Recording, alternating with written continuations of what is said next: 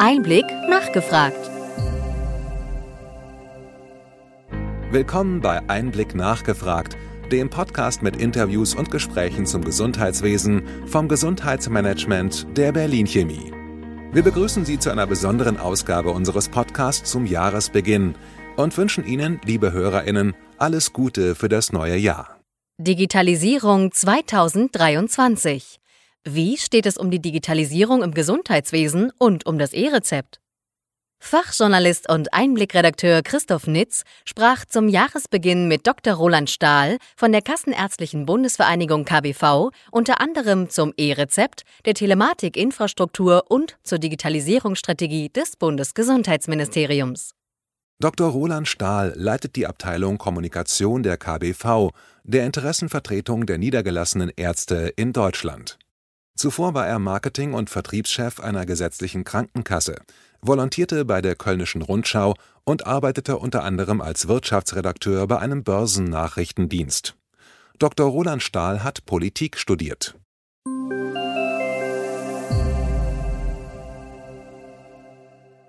Herr Dr. Stahl, ich wünsche Ihnen zunächst alles Gute für das neue Jahr und freue mich, dass Sie Zeit gefunden haben für ein Interview für den Einblick-Podcast. Ich wünsche Ihnen natürlich auch ein frohes neues Jahr Ihnen. Vielen Dank. Fangen wir doch mal an. Äh, wir wollten über die Digitalisierung sprechen im Jahr 2023. Wie steht es nach Ansicht der KBV um die Digitalisierung im Gesundheitswesen? Tja, wie steht es um die Digitalisierung im Gesundheitswesen? Also ähm, es gibt viele gute Ansätze, die aber leider alle noch unvollendet sind, mehr oder minder. Also wir stolpern holpernd voran. Es geht voran, aber halt schwierig. Gehen wir doch mal in die Details. Ich hatte in der Vorbereitung mal die Zahlen zum Beispiel äh, für das E-Rezept beim TI-Dashboard abgerufen. Da liegen wir heute bei 904.000 eingelösten Rezepten. Von den Apotheken wären 1.352 fähig. Äh, die Zahl der Apotheken, die E-Rezepte einlösen, ist allerdings gesunken von 5.300 auf 3.000. Und die Einrichtungen, die E-Rezepte ausstellen, ist stark gesunken. Ende 2022 waren das 2091 und jetzt zum Januar meldet die Gematik 813. Wie ist in Ihrer Ansicht nach der Stand der Dinge beim E-Rezept, nachdem ja der Rollout durch die Datenschutzproblematik ja stark unterbrochen wurde? Also das E-Rezept ist eigentlich ein leider klassisches Beispiel dafür, sozusagen Pass pro Toto für den äh, Gesamtzustand, was die Digitalisierung im Gesundheitswesen angeht. Das E-Rezept hat von Anfang an darunter gekrankt, dass damals noch von der Vorgängerregierung unter dem damaligen Minister Spahn eben gewisse Fristen gesetzt worden sind, wo eben Dinge umgesetzt werden sollten. Und die juristische Tinte ist natürlich nicht gleichzusetzen mit damit, dass dann auch tatsächlich das vorhanden ist, was man dafür braucht. Und ähm, äh, gerade die Praxen leiden immer noch darunter, äh, dass eben viele Geräte, äh, viele Bestandteile eben nicht so funktioniert haben und nicht funktionieren, wie sie es eigentlich sollten. Und äh, Sie haben die Zahlen beim E-Rezept gerade genannt. Das mag in diesem sechsstelligen Bereich zunächst mal schön klingen. Man darf aber nicht vergessen, das sind ja viele Millionen Rezepte, die alljährlich ausgestellt werden. Das ist ein Massenprodukt. Und diese Rollout-Phase ist momentan äh, gestoppt die Gematik, äh, die Trägergesellschaften, die Gesellschafter werden ja in diesem Jahr noch die nächsten Schritte dann definieren. Ich habe den Eindruck, dass bei allen Beteiligten, gerade auch in der Politik, äh, so eine gewisse Besonnenheit äh, eingetreten ist. Und das Ministerium Lauterbach sagt ja gebetsmühlenartig, dass es jetzt keine Dinge umsetzen will, die in den Praxen immer nicht funktionieren. Das E-Rezept ist ein leider schönes Beispiel dafür, woran es generell bei der Digitalisierung im Gesundheitswesen hapert. Es sind Komponenten ausgeliefert worden, Methoden, die eigentlich nicht reif gewesen sind für den Massenbetrieb. Und jetzt kommen wir hier so zaghaft langsam voran. Es gibt die ersten Apotheken, es gibt die ersten Praxen, äh, die das E-Rezept ausstellen können, aber es sind halt die ersten. Es ist noch ein langer Weg, der zurückgelegt werden muss. Die Gematik hat allerdings verkündet, dass zum letzten Quartal 2022 die TI Readiness bei Arztpraxen bei 74 Prozent, nach zuvor 43 Prozent läge und bei Zahnarztpraxen sogar bei 80, nach zuvor 56 Prozent. Also die Industrie und die Praxen scheinen ja voranzukommen. Es geht voran, das ist richtig. Es ist auch ein schönes Beispiel dafür, dass eben die, die Ärzte die es uns ja gerne unterstellt wird, äh, nicht generell ablehnt der Digitalisierung gegenüberstehen, sondern wenn sie funktioniert, dann machen sie es auch gerne, äh, wenn es den Arbeitserleichterung bringt. Und diese Zahlen, die Sie nannten, sind natürlich, ja, das ist ein Tropfen auf einen heißen Stein. Es geht voran, aber dass auch diese Zahlen erreicht werden konnten, das hat ja lange Zeit gebraucht. Äh, es war ja vorher im Gespräch, dass schon im letzten Jahr der Komplett-Rollout stattfindet mit dem E-Rezept. Die Apotheken haben damit geworben, sie seien angeblich E-Rezept ready, sind sie aber offenbar nicht. Und wir kommen voran, aber wie gesagt, es holpert. Wir klammern mal das Thema der elektronischen Patientenakte aus, das seit 20 Jahren vor sich hin äh, äh, dümpelt. Da kommen ja Prozesse in diesem Jahr, wo das vielleicht nochmal klappen könnte. Aber kommen wir doch zur EAU. Dort äh, haben wir Stand heute über 63 Millionen, die elektronisch ausgestellt wurden. Das scheint ein Erfolg zu sein. Können Sie sich erklären, woran das liegt, dass gerade bei diesem einzelnen Bestandteil der Digitalisierung, dass es da klappt? Also das freut mich natürlich sehr sehr, dass jetzt die ersten Januartage hier offenbar ohne Ruckeln über die Bühne gegangen sind, was die AUs angeht. Gut, ich denke, wir müssen die nächste Woche noch abwarten, weil ich glaube, diese Woche, in der ersten Januarwoche sind noch viele im Urlaub gewesen. Sie haben aber recht, auch bei uns sind bisher jetzt noch nicht in, in großen Umfang Rückmeldungen äh, angekommen, dass es nicht funktioniert. Das stimmt hoffnungsvoll. Wir hoffen, dass das jetzt natürlich auch so reibungslos klappt, denn wir sind ein Player. Es sind halt noch viele andere Player dabei ähm, und wir hatten insbesondere die Sorge, dass auf der Arbeitgeber Arbeitgeberseite, insbesondere die kleinen Arbeitgebenden, äh, denen nicht immer klar war, was da kommt jetzt ab Januar. Aber es scheint zu klappen. Aber wie gesagt, bevor wir hier Jubeltöne ausstoßen, wollen wir die nächste Woche auf jeden Fall noch abwarten, weil ich glaube, diese erste Januarwoche äh, ist noch eine friedvolle Woche, weil einfach noch viele Menschen im Urlaub sind. Bestandteil der Telematikinfrastruktur sind ja auch die KIM-Dienste. Wie steht es um diese KIM-Dienste im Allgemeinen und wie steht es um KV.docs, Ihr KBV-eigenes Angebot im Speziellen? So von meiner Wahrnehmung her werden auch die KIM-Dienste immer weiter in den Arztpraxen eingesetzt. Und sie müssen auch eingesetzt werden. Ähm, und ähm, KV-Docs, das Produkt ist eins von mehreren Produkten. Wir haben, wenn ich das richtig im Kopf habe, so roundabout 8000, 9000 Praxen, die mit dem KV-Docs-Dienst arbeiten. Das ist, wie ich finde, eine, eine ordentliche Zahl, ähm, ist natürlich noch Potenzial nach oben da. Aber klar, wir sind natürlich kein Player, uns geht es jetzt nicht um Marktführerschaften oder sowas. Wir verdienen ja damit nichts. Das ist ein Argument für Ärzte, unseren Dienst zu nehmen, weil eben nun mal keine kommerziellen Interessen dahinter stehen. Aber das ist dem Arzt freigestellt. Die KIM-Dienste finden Einzug in immer mehr Praxen. Und ich glaube, auch das ist so ein, ein Bestandteil, der zum Optimismus Anlass gibt. Gut, kommen wir von diesem TI-Pfad weg und gehen in die freie Marktwirtschaft. Also Apps, die beispielsweise Terminvereinbarungen und andere Dinge anbieten, sei es Doctolib, entwickeln sich äh, nach Herstellerangaben prächtig. Wo sehen Sie als KBV diese Anbieter im Gesamtprozess? Sind die befördern für die Digitalisierung im Gesundheitswesen oder ist das eher eine Gefahr, dass da quasi größere äh, kommerzielle Player mit Angeboten sich platzieren? Naja, also da liegen natürlich Licht und Schatten eng beieinander, um mal diese Floskel zu benutzen. Sie haben einen Anbieter genannt, äh, Doctolib. Das nutzen viele Ärzte und Psychotherapeuten, was die Terminvergaben angeht. Und ich glaube, da kann man sehr schön dran sehen, wo die Vorteile liegen. Äh, das ist natürlich eine gewisse gute Bedienbarkeit dieses Programms. Das Risiko besteht halt darin, die Datenfrage. Und äh, Dr. Lipp hat ja hier Kritik zu begegnen. Ich glaube, in Frankreich äh, gibt es da auch juristische äh, Querelen, wenn ich das richtig im Kopf habe. Das muss natürlich dem Arzt bewusst sein, dass er hinterfragt, wo liegen die Daten, die ich da eingebe. Und wir haben ja jetzt im letzten Jahr auch durch diese digitalen Anwendungen, die sogenannten DIGAs, ja eine Welle an digitalen Anwendungen bekommen, mit denen Patienten insbesondere konfrontiert werden. Das ist eben die Grundsatzfrage. Also für den Arzt gilt, für die Praxis gilt, äh, wenn eine digitale Anwendung die Arbeit erleichtert, dann hat sie natürlich ein hohes Maß, dass sie auch angenommen wird. Natürlich muss hinterfragt werden, wo sind die Daten? Und, äh, insgesamt haben wir hier in Deutschland ja ohnehin einen, so empfinde ich das jedenfalls, ein Gegeneinander von der digitalen Möglichkeiten und dem Datenschutz, der bei uns hier sehr hoch aufgehangen wird. Das ist einerseits richtig. Andererseits äh, muss man schon manchmal fragen, ob dieser hohe Anspruch nicht die, die Entwicklung auch hindert. Und das tut ja auch das Bundesgesundheitsministerium. Herr Lauterbach hat sich ja auch diesbezüglich äh, geäußert. Also die Frage, wie viel Datenschutz muss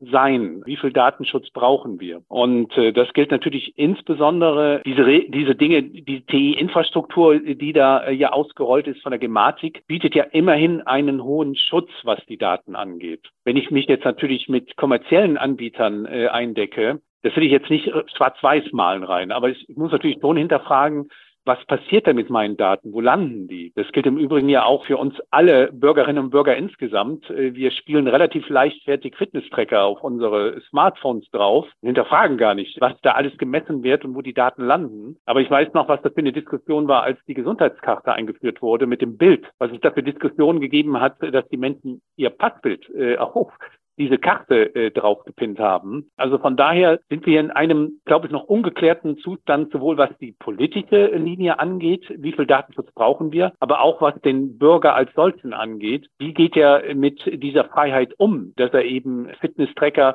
dass er digitale Anwendungen anwenden kann, dass er sich bei Doctolib oder anderen Anbietern äh, eben Termine buchen kann. Das sind halt die Fragen. Da wollte ich noch mal kurz anschließen. Also das ist ja eigentlich so ein gewisser Druck des Marktes. Also Apple, äh, Google und viele andere Anbieter wollen ja mit jeder neuen Generation von äh, mobilen Telefonen oder tragbaren Tools wie Uhren äh, immer mehr Gesundheitsanwendungen aus. Und dort haben Sie ja gerade gesagt, ist der Nutzer, die Nutzerin quasi relativ sorglos, was die Datensicherheit angeht. Und auf der anderen Seite ist für die offiziellen Prozesse, also TI und andere Anwendungen, sind eben der Bundesdatenschutzbeauftragte und seine 16 Kolleginnen in den Ländern zuständig. Äh, wo müsste nach Ansicht der KBV dort ein Ausgleich stattfinden? Also weil die Bürgerinnen wollen das ja, nachfragen das sehr stark, sonst würden die Konzerne das nicht ausrollen. Und auf der anderen Seite sind es ja zum Teil schwer verständliche Vor Vorgänge, deretwegen bestimmte Dinge aus Sicht des Datenschutzes nicht vorankommen. Also ich denke mir, das eine sind natürlich die, der politische Rahmen. Die Politik muss einen Rahmen setzen. Und ich glaube, hier muss noch ein Klärungsprozess stattfinden, was jetzt die Anwendungen angeht, die jetzt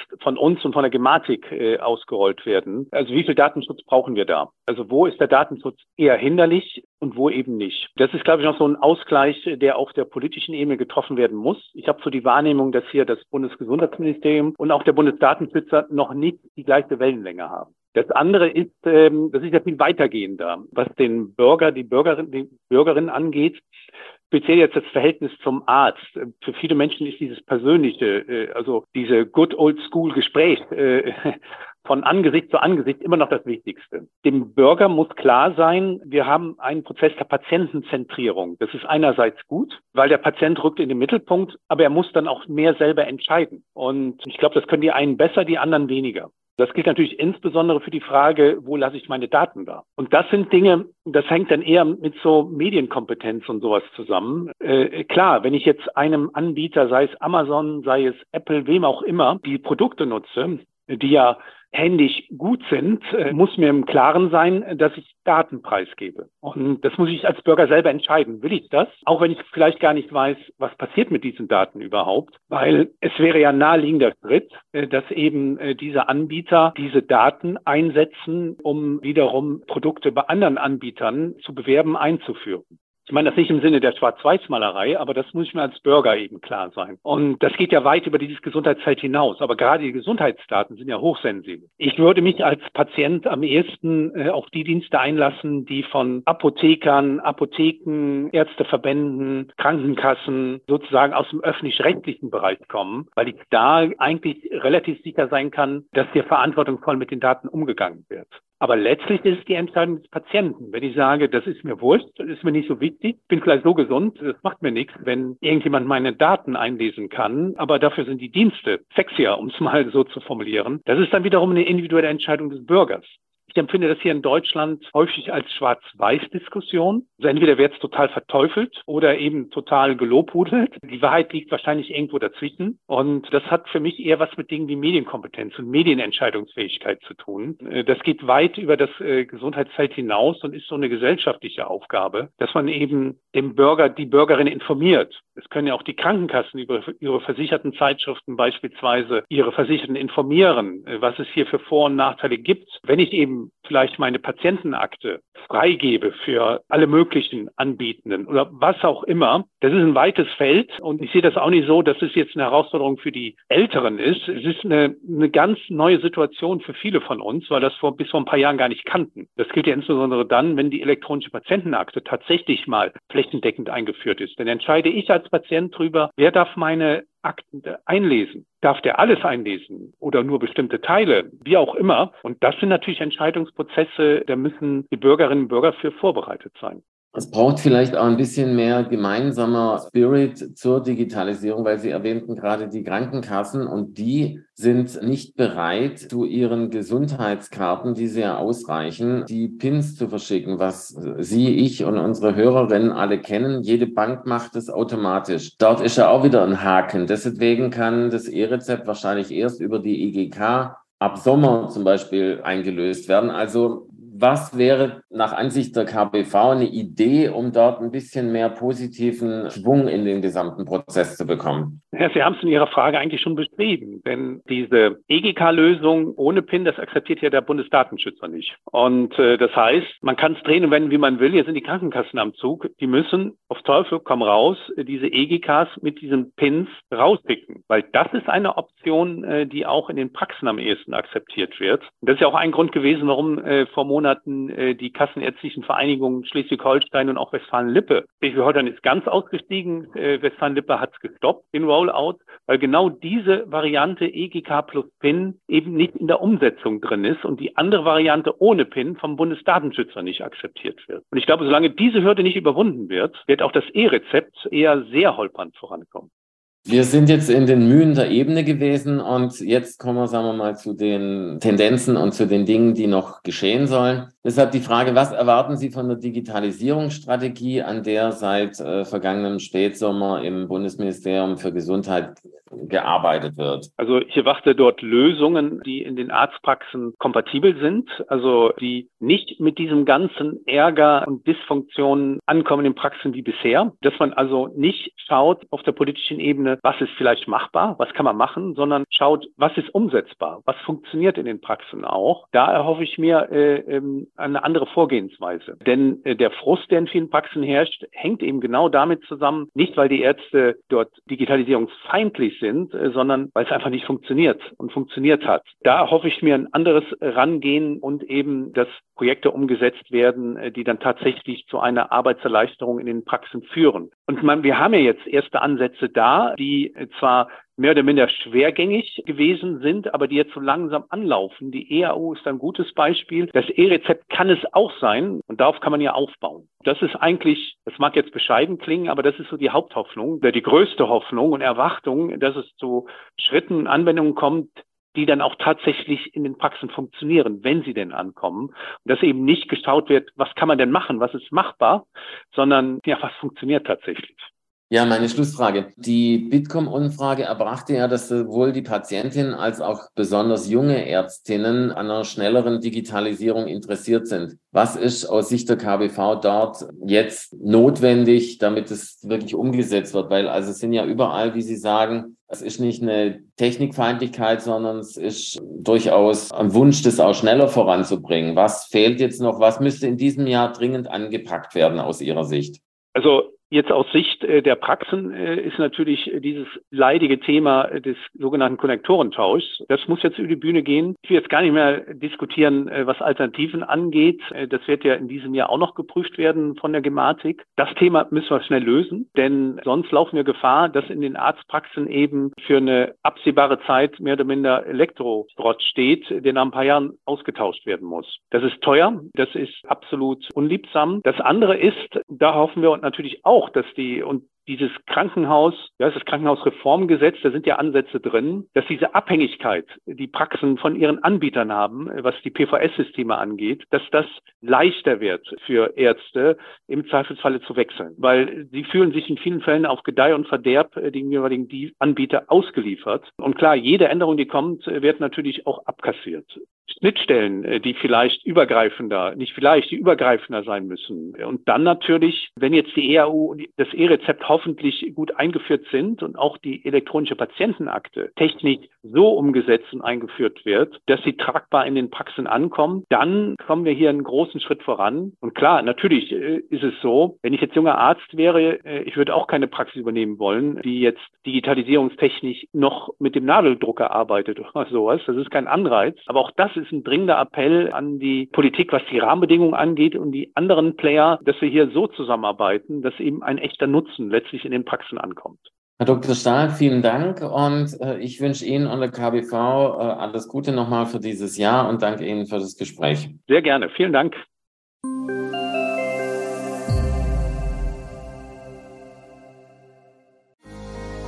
Wir hoffen, dass Ihnen diese Ausgabe von Einblick nachgefragt gefallen hat. Bitte schicken Sie uns gerne Anregungen und Fragen an gesundheitsmanagement at berlin-chemie.de. Sie finden unsere Kontaktdaten auch in den Show Notes. Wir empfehlen Ihnen für den schnellen Überblick der Trends im Gesundheitswesen unseren wöchentlichen Einblick-Podcast sowie unseren Einblick-Newsletter. Alles im Netz unter einblick-newsletter.de.